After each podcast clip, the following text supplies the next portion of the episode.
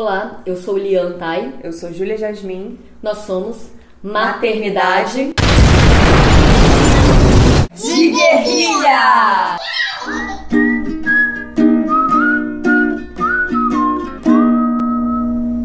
Oi, gente. Olá. Hoje nós vamos falar sobre sororidade materna e quais os limites da sororidade materna. O que é a sororidade, né? Essa aliança entre mulheres que parte do reconhecimento de que nós temos experiências parecidas e partimos de um lugar em comum. E com mães, a mesma coisa, né? O reconhecimento da outra mãe, por mais diferente que seja, que ela também está na condição de mãe como a gente. E ao mesmo tempo, qual é o limite disso? Qual é o limite dessa sororidade? Porque mesmo a sororidade, às vezes fica parecendo que tem a ver com a gente ter que amar e apoiar todas as mulheres e aplaudir todas as mulheres e, e apoiá-las, não importa no que seja. E não é bem isso, né? a sororidade. É, sororidade parte do lugar de querer que todas as mulheres tenham direitos e não de amar todas as mulheres, não ter simpatia por todas as mulheres. Quando a gente fala de maternidade, a gente chega num lugar parecido, talvez até com um pouco mais de sororidade, porque eu, pelo menos, assim, não tinha ideia do que era esse lugar da mãe até me tornar mãe. E eu acho que a gente começa a ver com, com olhos mais aproximados outras mães também, né? É, e é entender os limites do que é, faz parte daquele momento, do que faz parte do universo de ser mulher, é, de quantos mitos que são colocados, né? Quantos padrões são colocados às mulheres que na verdade não se encaixam nas vidas delas ou simplesmente são julgamentos da forma da mulher ser, né? Do feminino ser. E quando a gente fala de sororidade é entender o que é o feminino e o que é o universo que as mulheres vivem. E quando se tornam mães, o que é o universo de criar uma criança. É, o que é você acolher as diferenças, as diferentes crenças quanto a criar uma criança e as diferentes formas de fazer aquilo de forma respeitosa, né? Qual seria o limite disso também? Qual seria o limite para a gente conseguir acolher todas as formas de maternar? Ou quais seriam também as formas que a gente poderia olhar de uma outra forma? Porque afinal a sororidade passa muito por esse lugar do direito, né? Eu querer que todas as mães, eu querer que todas as mulheres tenham direitos. Então, por mais que a minha condição seja diferente da condição de outra mãe, eu preciso lutar para que ela também tenha certos direitos, né? Para que todas tenham, tenham certos direitos. E é uma coisa, né, que de vez em quando a gente vê, por exemplo, em relação à amamentação, que falam, ah, é um privilégio poder amamentar. E até a Júlia estava comentando que foi a Verônica Linder que falou que um direito negado não é um privilégio, é um direito que foi negado a algumas, mas tantas vezes se aponta para quem pode amamentar como você tem o privilégio de amamentar. Não, não é um privilégio, é um direito. Agora, é uma pena que esse direito seja negado a tantas. Então, quando a gente milita para que todas as mães possam amamentar se assim o quiserem, a gente está falando sobre direito, a gente está falando sobre sororidade.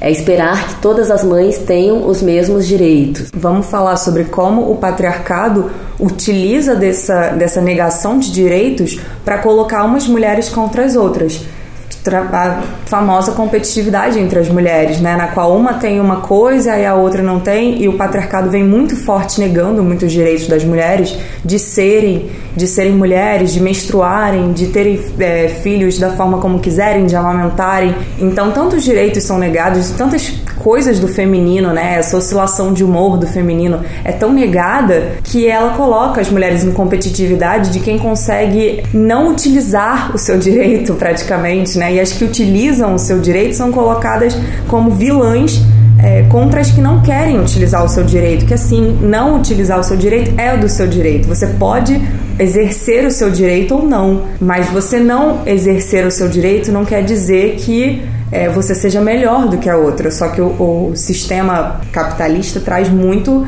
se utiliza muito bem dessa negação dos direitos. É, porque afinal a sororidade entre mulheres, né, a sororidade entre mães é exatamente a contraposição à rivalidade entre mulheres que nós aprendemos, né? Nós fomos educadas como se as mulheres fossem inimigas. Só que por outro lado, muita gente começou a interpretar a sororidade como nós somos todas amigas entre nós. E nós não somos todas amigas entre nós. Até porque existem muitas mulheres reproduzindo, mesmo não ganhando com isso, reproduzindo com fervor o machismo. Então, assim, não são as minhas amigas. Agora, eu tenho que lutar para que elas também tenham direitos.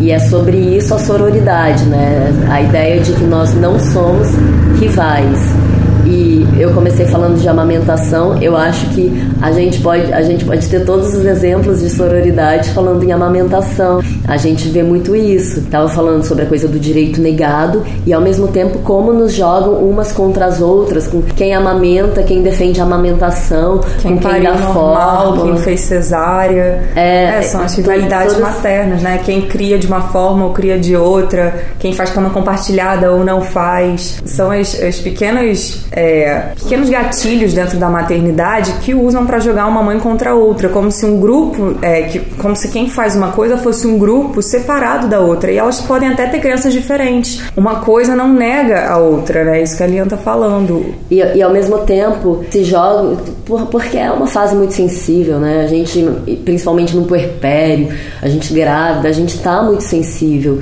E aí se joga como se o maternar da outra fosse uma ofensa à sua, como se ela estivesse te agredindo por fazer de outra maneira ou por defender certas coisas. A gente que defende a amamentação passa por isso, porque a indústria quer isso, a indústria alimentícia, a indústria é, farmacêutica quer isso, joga mulheres contra mulheres e não mulheres contra indústrias que estão colocando esses produtos como substitutos do leite materno e que não são. E quando você fala é, contra essas indústrias, vem mulheres muito ofendidas, como se fosse sobre elas.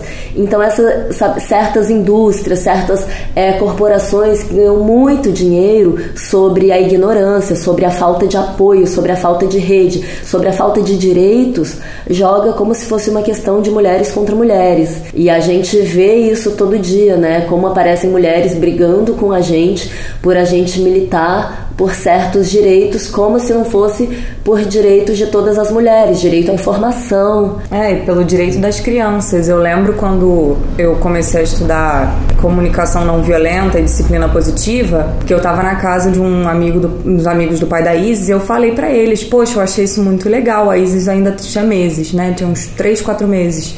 E aí eu falei, cara, mas se você não falar assim, falar de tal forma, que a criança interpreta, é, entende de uma outra forma e ela coopera ao invés de, de reagir. E aí eu pegando toda a filosofia do negócio, eles falaram, mas não funciona, não funciona, porque o mundo não vai fazer, só você vai fazer isso. Então, é, e aí ali eu, eu entendi que, em primeiro, a educação da criança, o direito da criança, né? Aí tem uma educação respeitosa, cai toda no colo da mãe. E aí a mãe que consegue fazer uma educação respeitosa também é vista, né, igual a amamentação, como uma pessoa fora da curva que tá, ai, mas as mães precisam viver e elas não conseguem ter toda a paciência do mundo para falar sempre de uma forma respeitosa, como se fosse só responsabilidade da mãe essa, essa educação respeitosa também. E como se fosse, é, como se o direito da criança também não entrasse é, num planejamento social, né, de todos os, os as pessoas que cuidam daquela criança tem que estar tá dentro daquela, tem que estar tá concordando concordando com a forma como falar com a criança,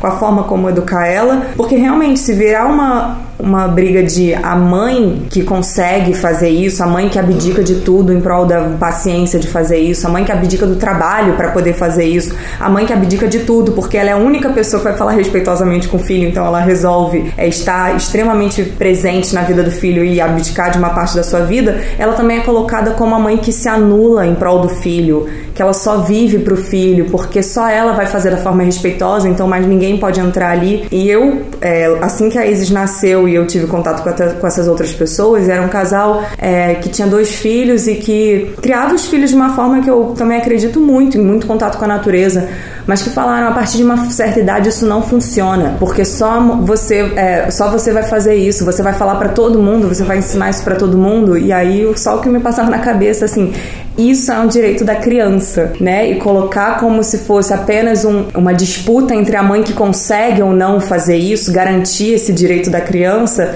também me colocava também contra é, de várias outras mães que eu conhecia e que eu sabia que não estavam é, não estavam conseguindo também muito por, ou por falta de apoio ou porque realmente não conheciam. Mas o, que acaba jogando uma mãe contra a outra. Tipo eu consigo criar de uma forma respeitosa e você não quando na verdade é um dever de todas as pessoas que criam aquela criança e não apenas da mãe. Exatamente né? Quando a responsabilidade pela educação de uma criança é exclusivamente da mãe vira uma questão de uma mãe que que pode, outra que não pode, como se o contexto social não fizesse diferença, como se a comunidade não fizesse diferença, como se rede de apoio não fosse super importante. Lembrando que sempre que eu falo de rede de apoio, é, não é unicamente de família e, ami e amigos, né? É de uma estrutura social que também seja responsável por uma criança.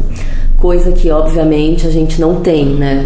A gente tem uma estrutura em que a família nuclear, especialmente a mãe. E aí vira essa, essa coisa entre mulheres, e aí entra na coisa da desinformação também, né? Que é assim, é, você tem que passar a mão na cabeça de mãe desinformada, porque afinal nós temos que ter sororidade. Então tem que falar, ah, tá tudo certo, tá tudo bem, você fazer desse jeito, fazer do outro jeito. Ninguém tá falando, né, que tem que ir lá na mãe é, falar como ela deve criar, né? Mas muitas vezes quando a gente tenta disseminar informação, a gente é tão atacada, né, porque as mães se sentem ofendidas por você defender coisas como a gente falou, né? Amamentação, parto natural, e não é nada de falar, olha, você tem que ir fazer parto natural. Igual eu e a Júlia conversamos, né? A Júlia acabou fazendo uma cesárea. E nem por isso ela se ofende com quem defende parto natural, porque ela sabe que a gente está falando de uma cultura obstétrica. A gente, ela sabe que a gente está falando de uma cultura de violência, e é contra essa cultura de violência obstétrica que a gente está falando. Não é contra a mulher que fez uma cesárea? Olha, mas no início esse assunto me doeu muito, porque realmente foi um tema que foi muito sensível para mim. Eu sonhava muito com o parto natural. Em determinado momento eu estava num hospital referência de parto natural, então eu sabia que eu estava no melhor lugar para conseguir ter uma parto natural. E com a evolução das coisas, a gente foi para uma cesárea de emergência e aquilo me doeu muito. Eu não conseguia falar no assunto eu comecei a inventar coisas na minha cabeça para me anestesiar da minha culpa de não ter conseguido ter o parto natural. Então, quando chegou é, a informação de que cesárea não é parto, eu falava, como assim eu não parei? E aquilo me doía muito, mas olha só, era uma dor minha, era um, um, um, machucado que eu tinha dentro de mim, que não estava trabalhado, que não estava curado e que qualquer pessoa que me falasse que cesárea era parto, eu acreditaria porque eu gostaria daquilo, não porque é a verdade. E aí aos poucos eu fui lendo mais sobre o assunto, fui entendendo que não era pessoal, porque se a gente leva pro pessoal, os nossos machucados doem mais, né? Se a gente fala que não pode gritar gritar quando, é, com a criança, quando na nossa infância gritaram com a gente, tem feridas abertas que vão ficar escancaradas nesse momento.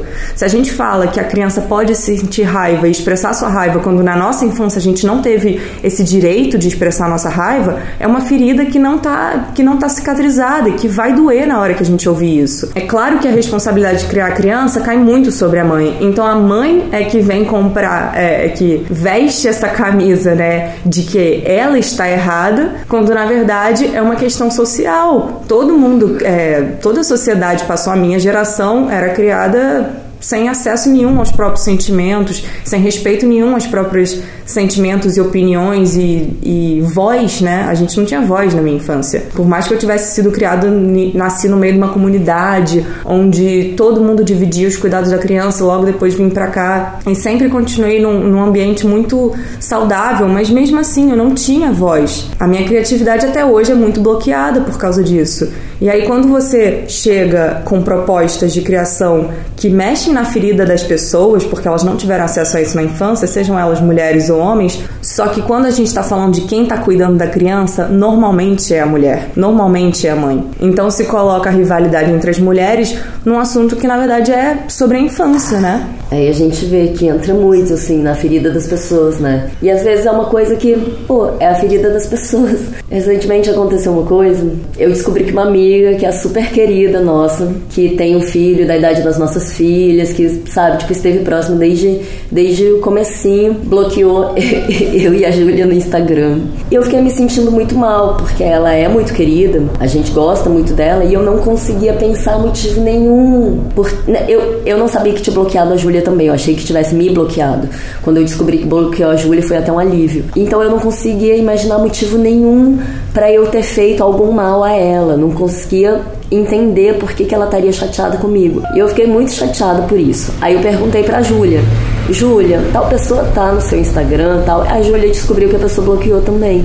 Eu fiquei até mais aliviada, porque eu vi que não era uma coisa comigo. E aí conversando com a Júlia, a Júlia falou que teve algumas conversas com ela, que ela estava num processo de desmame e aquilo estava doendo nela. Eu nunca tive essa conversa com ela, mas eu publico sobre a amamentação nas minhas redes. E aí às vezes acontece isso, é entender que aquela dor é uma dor dessa pessoa, não é, não tem a ver com a nossa relação, não tem a ver com a gente, mas o fato de a gente defender a amamentação, de repente, dói nela, né? Porque as pessoas têm isso. É, e, e, às vezes tem muito uma coisa de achar que é comigo, né? Está falando que eu sou menos mãe, está falando. E não é sobre isso. Mas infelizmente, às vezes, certos debates que deveriam ser contra certas culturas, que são contra certas culturas e certas indústrias, acabam fazendo parecer que é de mãe contra mãe, né? Essa amiga nossa, eu espero que em breve volte. Eu, eu acho que tem o tempo da dor, às vezes tem o tempo da elaboração das pessoas,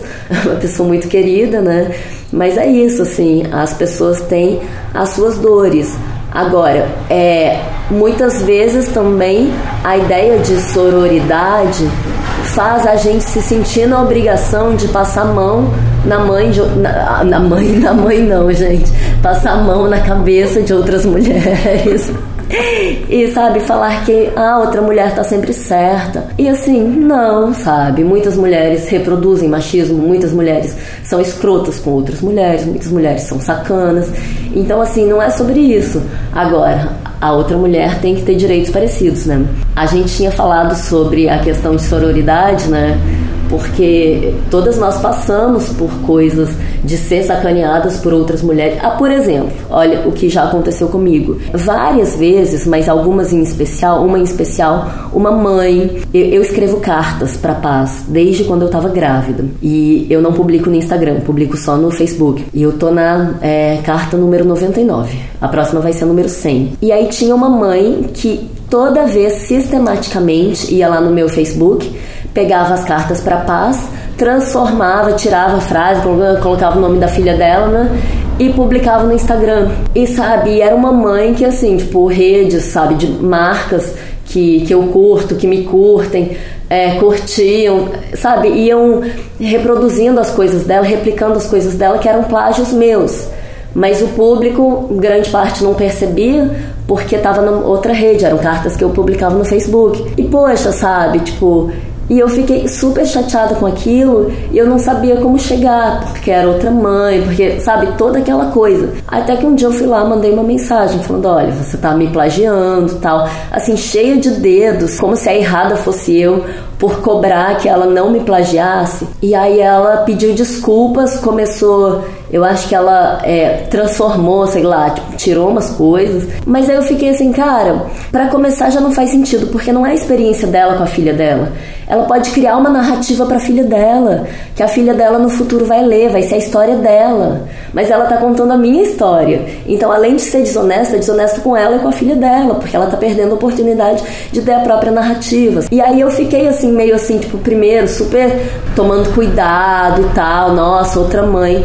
Aí passou um tempo eu falei, não, ela tá sendo escrota, sabe? Ela tá tirando vantagem sobre os meus textos para conseguir curtida, para conseguir visibilidade, sei lá o que, de textos que são super pessoais e que são meus e que eu que escrevi e que o crédito é meu. E a gente tem direito de ter raiva de outras mulheres. E é muito sobre isso, sabe? Porque às vezes todo o discurso da sororidade faz parecer que a gente sempre tem que abraçar outras mulheres e não é bem sobre isso. Eu já recebi relato, por exemplo, é engraçado, né, que no Instagram a gente fala sobre maternidade e, e a nossa caixa de mensagens chove de relato, né, porque as pessoas querem se comunicar.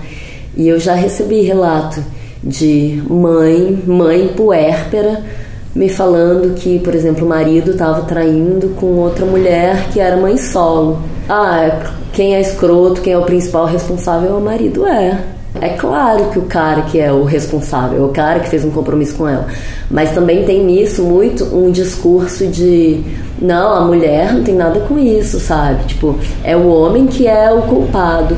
E também não é bem assim, porque eu espero de outras mulheres que elas tenham reconhecimento da minha realidade de mulher. E eu espero isso. Ela fez essa promessa para mim? Não. Sabe? Tipo, é o cara que tá junto, é o cara, é o pai que tem que se responsabilizar.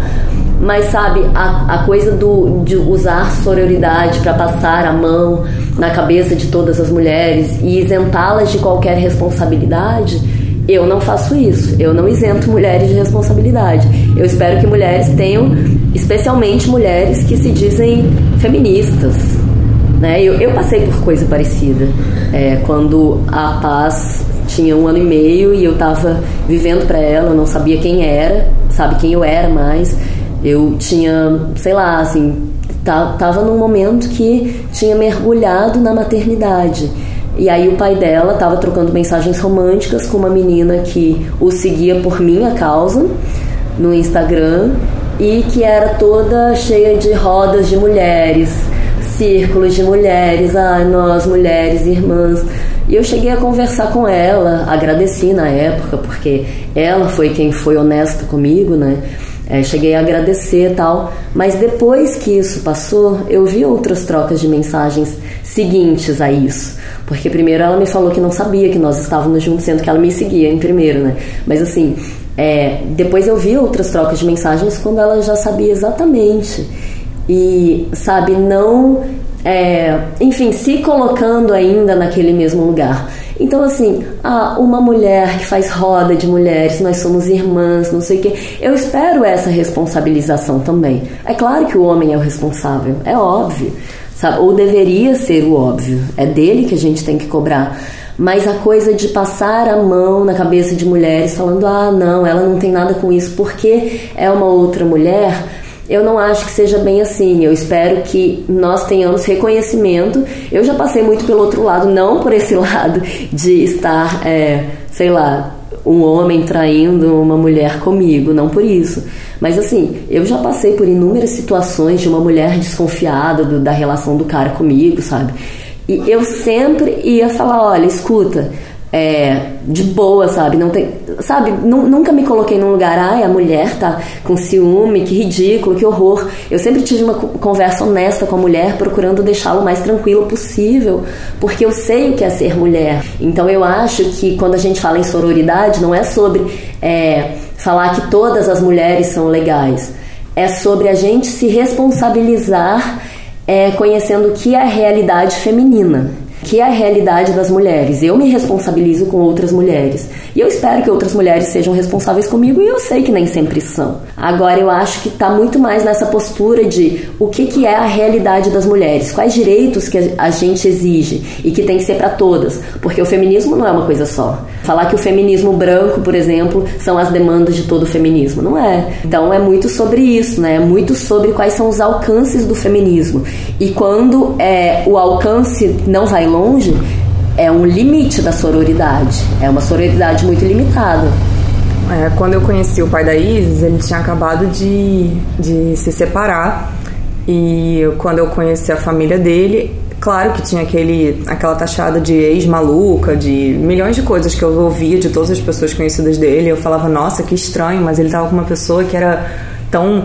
É, que fazia tão mal assim para ele. E aí teve uma hora que eu também me solidarizei e falei, cara, mas é, deve estar tá sendo difícil a vida dela, é, com né, a gente sabe que se separar já é fácil, que eu só tinha vivido separação, nunca tinha vivido separação com filho. Pô, separação com filho deve ser muito difícil. É, eu comecei a entender o lado dela e defender. Toda vez que levantava na mesa, eu falava, cara, mas ela não tá nem aqui, por que, que vocês estão falando disso? E quando vinham me contar histórias, como se isso fosse me agradar, ouvir falar mal da, da ex do, da pessoa que eu tava fosse me agradar, eu falava que eu não queria ouvir. Eu falava, cara, eu não quero ouvir dessa pessoa para começar que nem conheço ela direito, sabe? Então eu não quero ficar ouvindo essas histórias. E aí, aos poucos, é claro que eu entrei em contato com ela e conversei numa boa, tentei manter uma amizade. A certo ponto, eu comecei a receber mensagens ofensivas, como se eu tivesse sendo a errada também de estar numa relação com alguém que tivesse filho eu tivesse que aguentar os problemas dela em relação ao ex só pelo fato de eu estar com ele. Aí eu também comecei a não achar legal. Só que eu queria manter uma relação legal, porque eu achava que, enfim, a gente tá ali cuidando das mesmas crianças e que isso era importante pra gente, que eu também não queria me afastar, porque eu, eu insistia muito nisso, de que, cara, deve estar tá sendo muito difícil a separação e, enfim, né, tendo vivido com, com outras mulheres, tendo vivido outras experiências, que eu achei que o mais maduro seria esse. Só que o ponto que fez eu definitivamente cortar relações foi quando eu viajei para o Vale, que é a casa da minha mãe. É, passei a quarentena lá, fiquei presa lá durante a quarentena. E quando eu voltei, ela tinha mandado fotos, né, e mensagens amorosas pro ex dela. E aí eu falei, cara, e ela me chamou de misógina numa briga nossa. Então eu falei, cara, a mesma pessoa que tá me chamando de misógina, quando eu viajo, começa a flertar sabe? Com a pessoa que eu tenho filho, eu tô lá viajando, presa numa quarentena e começa a flertar com ele. Sabe, eu, eu realmente não sei quais eram as, as intenções, mas eu vi que assim, essa pessoa não tá aqui pra estar tá sendo minha amiga. E por mais que eu acho que seja maneiro você ser amiga da ex da pessoa que você tá, ainda mais que você vai ter alguma relação, pô, chega um, um limite que também assim, é amor próprio, sabe? Eu também não sou obrigada a aceitar qualquer coisa que qualquer mulher faça, simplesmente pelo fato de ser mulher e tá difícil para ela e separar é difícil. Cara, realmente deve ser difícil, realmente eu não, eu não vivi essa experiência, mas das pessoas que eu conheço que viveram, deve ser muito difícil, mas nada justifica você passar por cima de certos limites. Sabe, você fazer coisas que também ofendam outras mulheres, não só é, coisas que não sejam legais com você mesmo, mas que ofendam outras mulheres também, que invadam o espaço de outras mulheres. Porque o que eu acho que a sororidade ela para no limite que você invade o espaço de outra mulher né? E você estar é, trocando mensagens amorosas, como a gente trouxe aqui nas em duas histórias, é você invadir os limites do espaço de outra mulher. Mas a sororidade não para nesse limite, porque isso não, não tem a ver com sororidade, porque é exatamente sobre isso, né? Sororidade não é sobre amizade. Eu não tenho que ser amiga de todas as mulheres. Por, porque o, o lance é esse, né? Muitas vezes, em nome da sororidade, se exige que a gente seja amiga de todas as mulheres, não somos amigas de todas as mulheres. E quando a gente fala sororidade entre entre mães é sobre isso, sabe? É eu que eu exigir, eu lutar para que outras mulheres tenham os mesmos direitos, para que nós tenhamos os mesmos direitos. A gente partir do princípio, ok, é, eu posso amamentar. Nossa, mas então você não pode falar sobre amamentação porque tem aquela mulher que, sei lá, é empregada doméstica e que volta para casa tarde da noite, que não sei quem, então você está falando sobre privilégio. Não. Eu falar sobre amamentar é falar sobre um direito que ela deveria ter. Então é sobre o direito a alcançar todas as mães. Não é sobre eu amar todas as mães. Não é sobre eu ser amiga de todas as mães. Então muitas vezes tentam nos silenciar em nome da sororidade, como se sororidade fosse falar: não tá tudo bem ser mãe de qualquer jeito, é a mesma coisa, só uma escolha, porque é escolha. Agora, escolha é com informação, é só e com rede de apoio, né? Com, com é, direitos. É só uma escolha uma mãe dar chupeta, mamadeira, dar fórmula e uma mãe amamentar. Ah, é só uma escolha a mãe resolveu fazer. Não, não é só uma escolha se a mãe não tem apoio, ela não pode fazer essa escolha. Se a mãe não tem informação, ela não pode fazer essa escolha. Então não é só escolha. Só que quando a gente fala sobre o assunto, não é contra essa mulher que não pode fazer isso. É para que se ela quisesse, ela pudesse fazer, porque é sobre direito. E aí, quando tratam como se fosse sobre amizade entre mães, a gente não pode, para não perder a amizade, a gente não pode falar sobre assuntos que machucam as outras mães, porque ela não faz por escolha, ou por falta de informação, ou por falta de é, direitos, de apoio. Então isso é machucar outra mulher. Olha como se leva para um lugar errado. Olha como se leva, como se se tratasse de amizade, e aí a gente não pudesse combater certas culturas, uma, uma cultura né, que é violenta com a gente, porque você está agredindo a mulher que não pode fazer isso. Mas a gente está falando sobre, sobre isso exatamente para que as mulheres possam, se assim quiserem. E aí deturparam tudo, né? Quando trataram como se fosse sobre amizade. É, sobre partir de direitos iguais, é sobre partir do mesmo lugar, que todas pudessem partir do mesmo lugar. E não que todas precisassem se amar apesar das diferenças, porque a gente não vai amar todo mundo, a gente não vai gostar de todo mundo. A relação entre mãe e madrasta é um, um exemplo bom para ver como o patriarcado coloca as mulheres uma contra as outras e protegendo o homem nessa situação, que é o pai, né?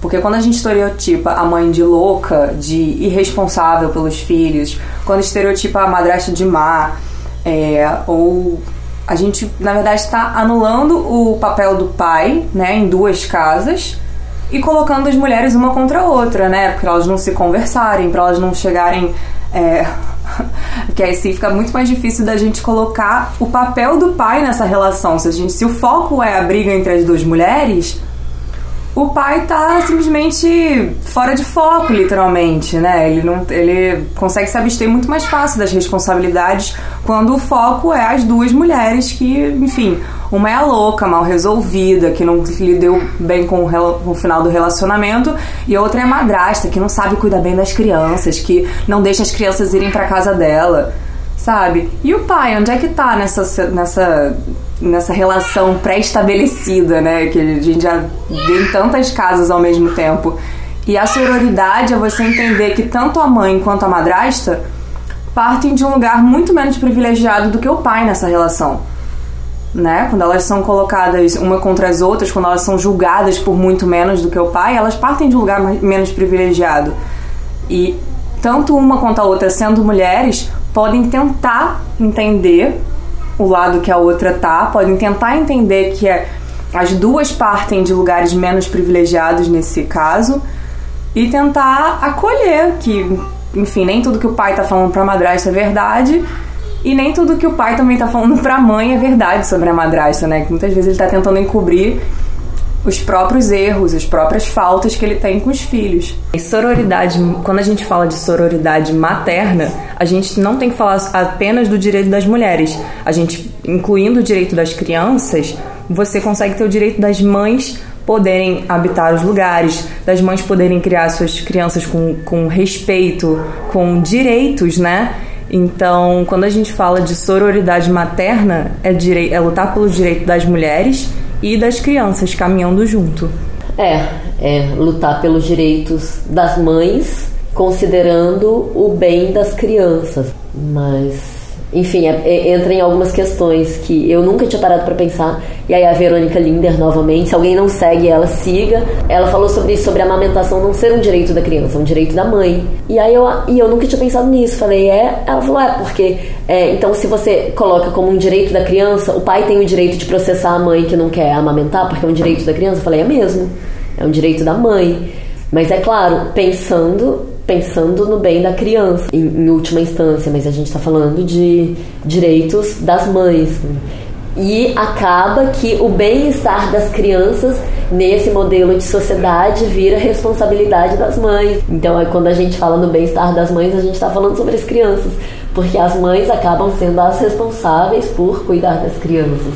Enfim, eu acho que é muito sobre isso, sororidade, sobre compreender essa realidade materna. Eu vejo muito a, coisa de mãe e mães é, que foram mães mais velhas, são mães mais velhas, né?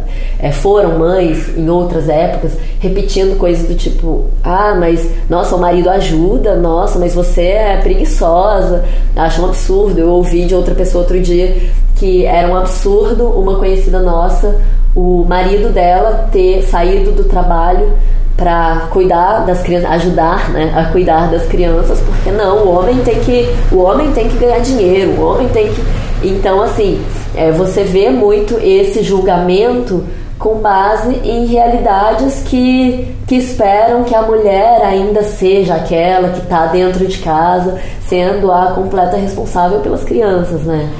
Então, junta tudo isso, né?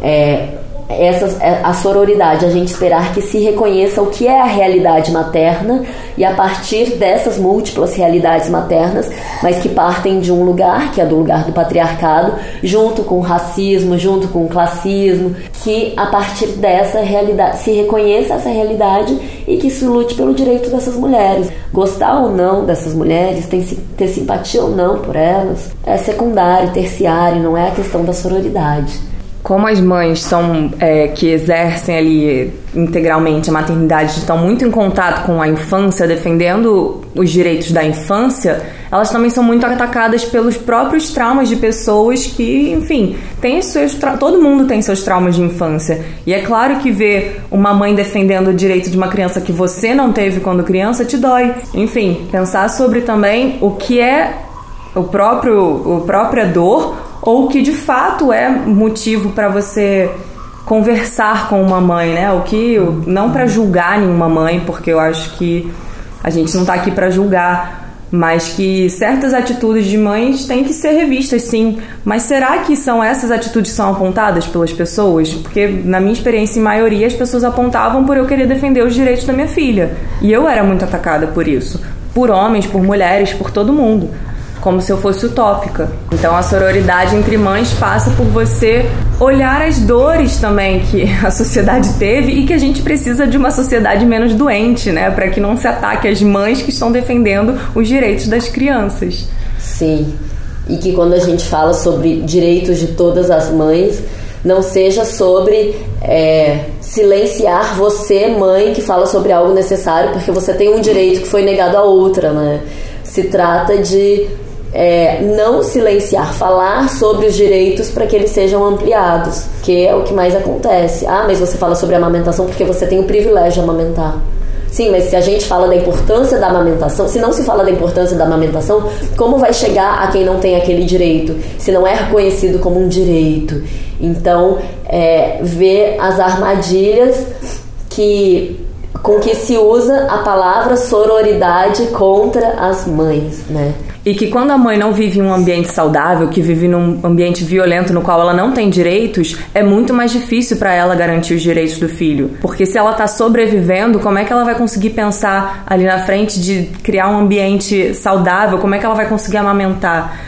Né? Quando se julga muito a mãe por não conseguir esses direitos e não a sociedade, você joga um peso enorme, uma sobrecarga em cima das mães. E sororidade é você também entender que cada mãe é, tem uma capacidade de fazer algo dentro do ambiente que ela está. Por isso a gente fala de classismo, de racismo, enfim. E, e, no final das contas, chega aqui é muito mais estrutural, é uma busca que tem que ter como foco a estrutura e não o não o individualismo, não o particular, como tudo é levado, né? Todas as, todas as expressões, os termos que tem. Vai, filho. Que tem a ver com as nossas lutas, que tem a ver com o coletivo, são transformadas em individuais. E sororidade não é nada sobre o indivíduo, é sobre a nossa sociedade, né? É isso, é sobre a estrutura.